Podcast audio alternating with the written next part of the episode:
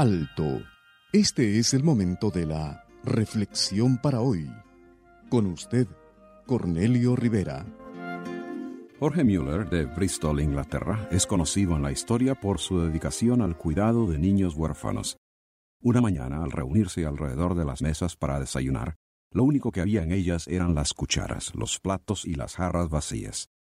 Mueller les dijo a los niños, Demos gracias a Dios por lo que vamos a recibir. Y todos inclinaron sus cabezas con reverencia.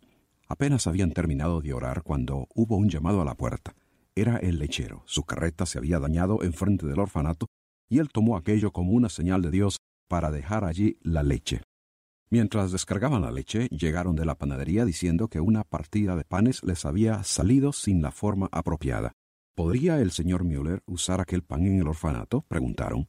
Esta fue tan solo una de las muchas veces que la providencia divina se manifestó en la vida de Jorge Müller. ¿Se preocupaba él al encontrarse totalmente desprovisto para llenar aquellas necesidades? Escucha lo que Müller escribió. El comienzo de la preocupación es el final de la fe y el comienzo de la fe es el fin de la preocupación. Jorge Müller aprendió el verdadero significado de las palabras de Jesús. No os afanéis por vuestra vida, qué habéis de comer o qué habéis de beber, ni por vuestro cuerpo, qué habéis de vestir. ¿No es la vida más que el alimento y el cuerpo más que el vestido? La tendencia es a preocuparse tanto por lo que necesitamos y que materialmente nos hace falta, que ignoramos lo que Dios ya nos ha dado y que quizás es más importante. Jesús nos recuerda que aunque haya escasez de provisión física, tenemos la vida. Ciertamente la vida es lo más importante y el hecho de que estoy vivo hoy es una demostración de que Dios me ha favorecido al preservarme un día más.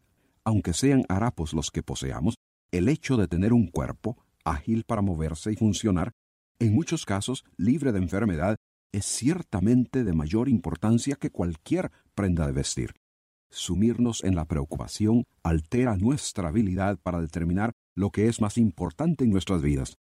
¿Qué es lo que ahora afana tu mente? ¿Es aquello que te preocupa verdaderamente lo más preciado? Piensa en lo que Dios ya te ha dado, lo cual es más importante que lo que te hace falta. Si usted busca paz interior, solo podrá encontrarla en Dios. Comuníquese con nosotros. Escríbanos al correo electrónico preguntas arroba elcaminodelavida.org.